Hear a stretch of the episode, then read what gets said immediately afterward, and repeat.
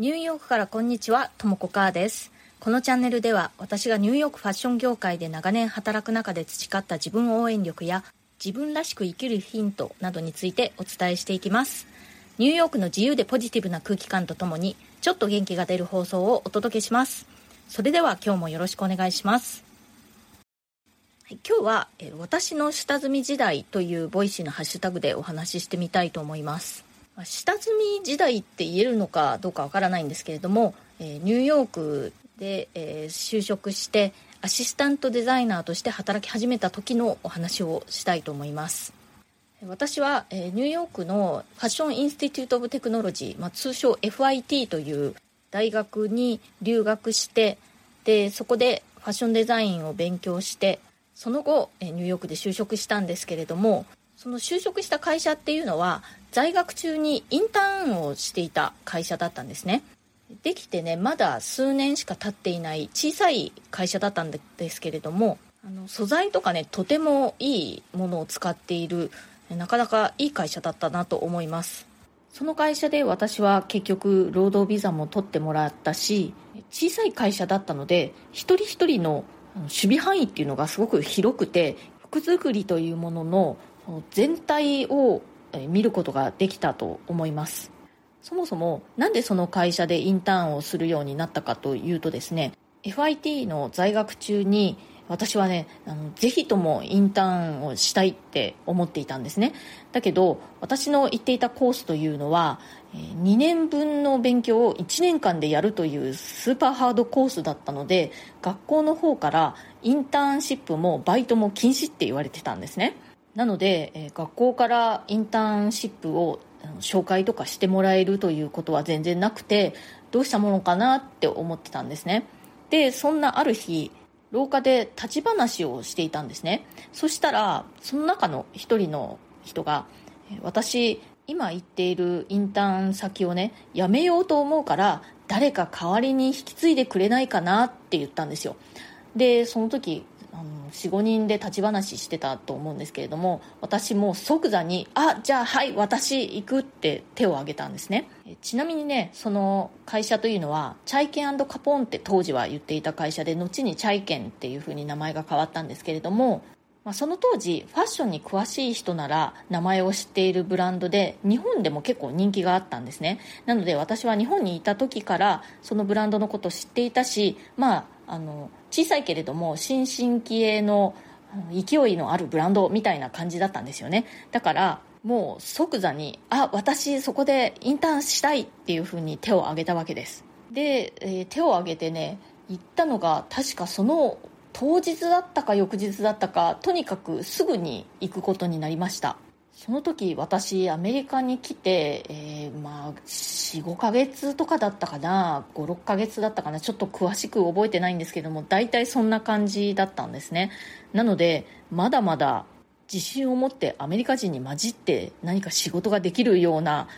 状態ではなかったんですけれどももうこのチャンスを逃すまじという感じで全く迷いはなかったですね。もうやるぞっていう感じでした。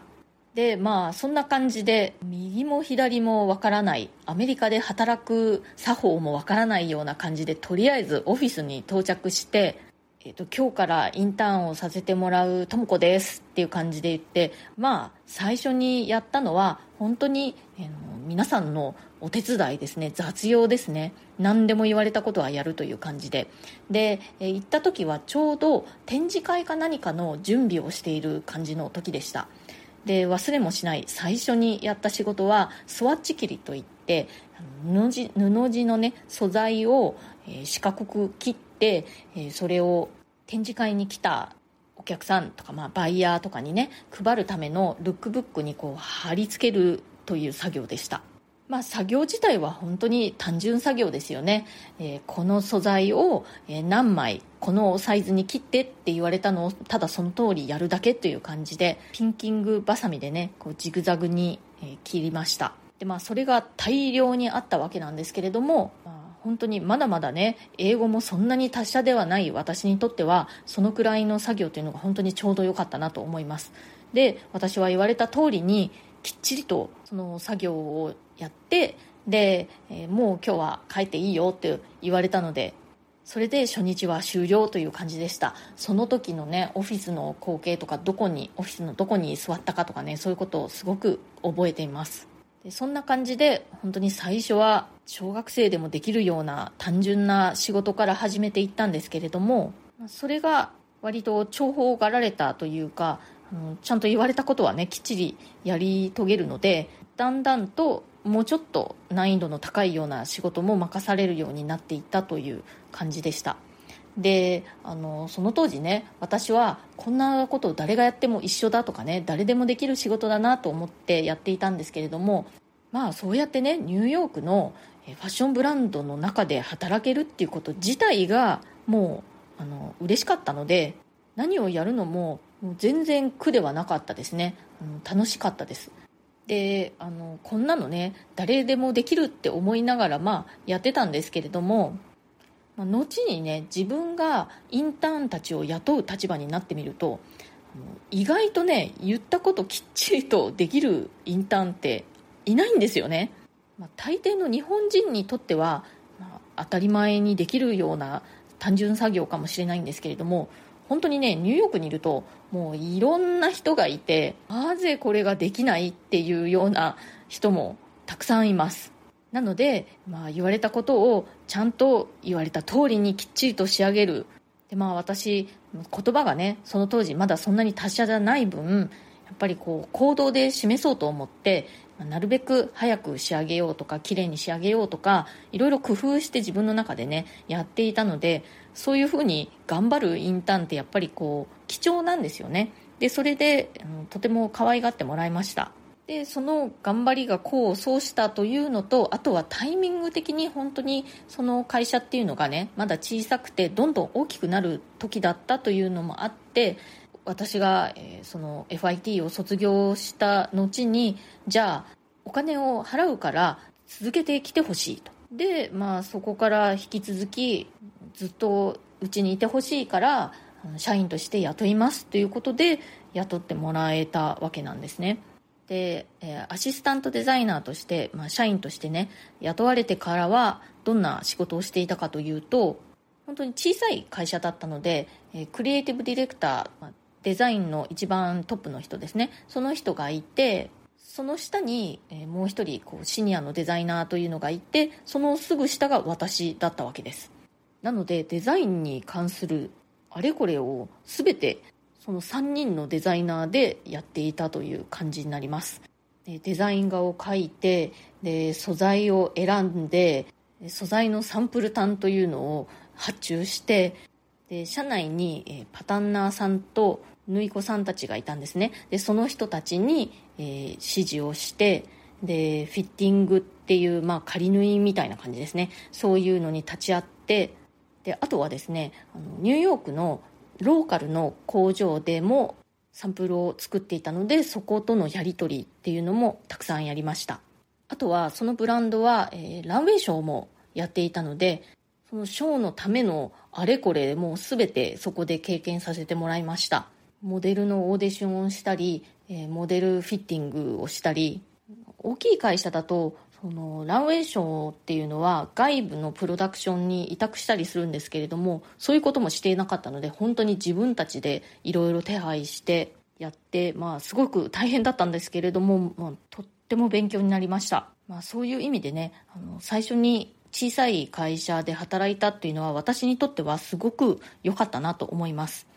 で数年そうやって働くうちに私の上にいたシニアデザイナーの人っていうのは転職して辞めていってしまったんですね。で、えー、まあ、クリエイティブディレクターは同じ方がいてでそのすぐ下が私になって私の下にも何人かまたさらにアシスタントデザイナーたちっていうのが入社してきました。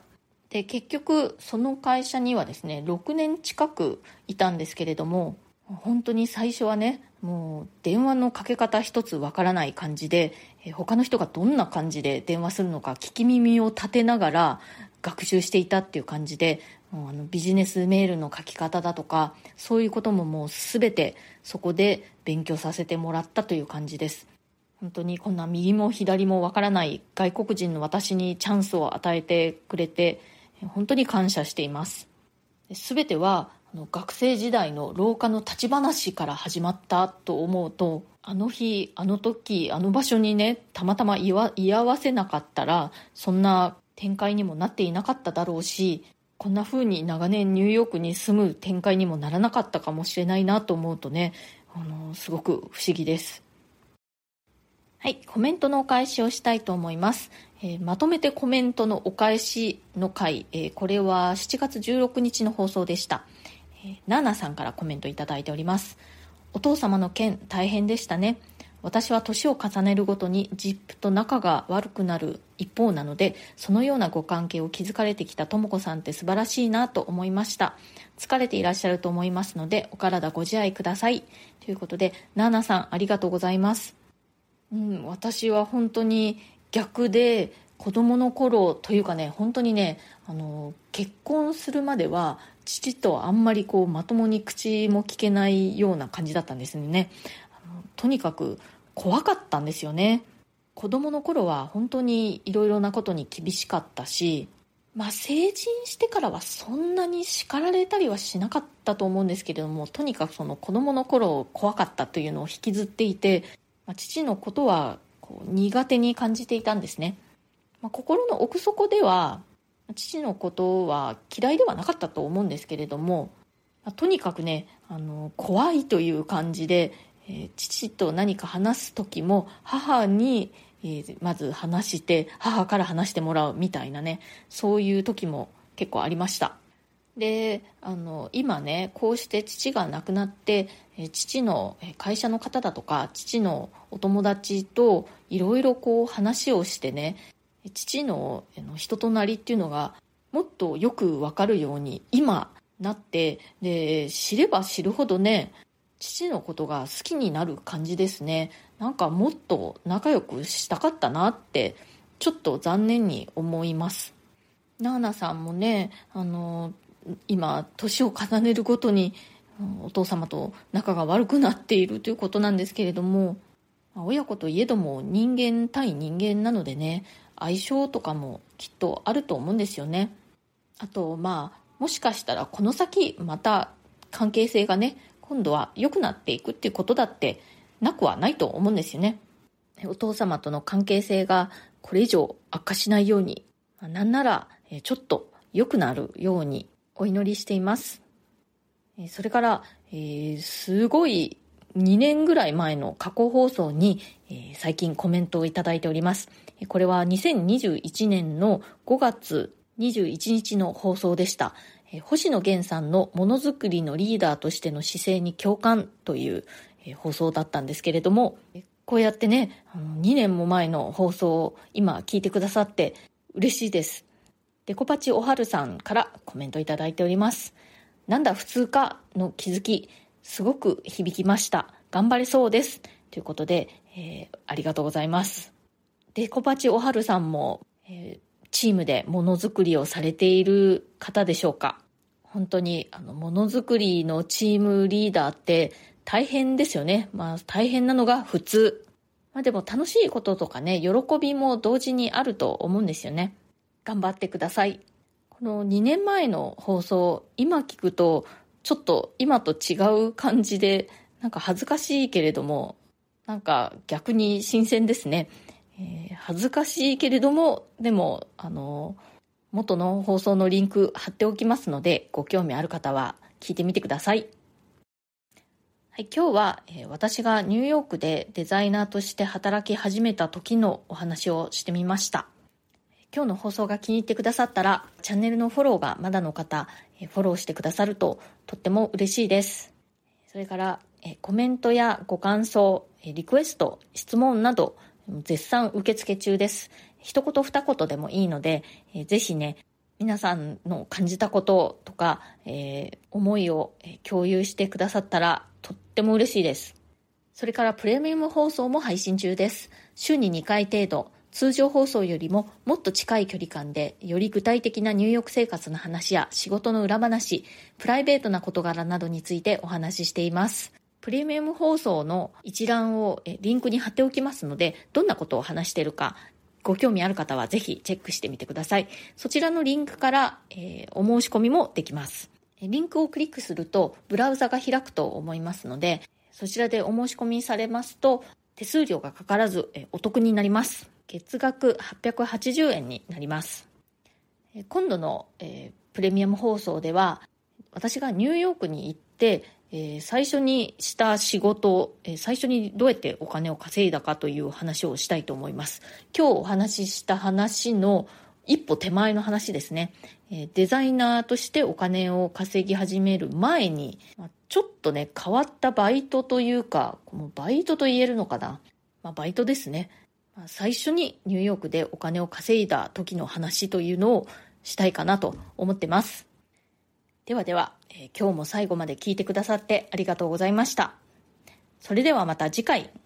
ともこかーでした。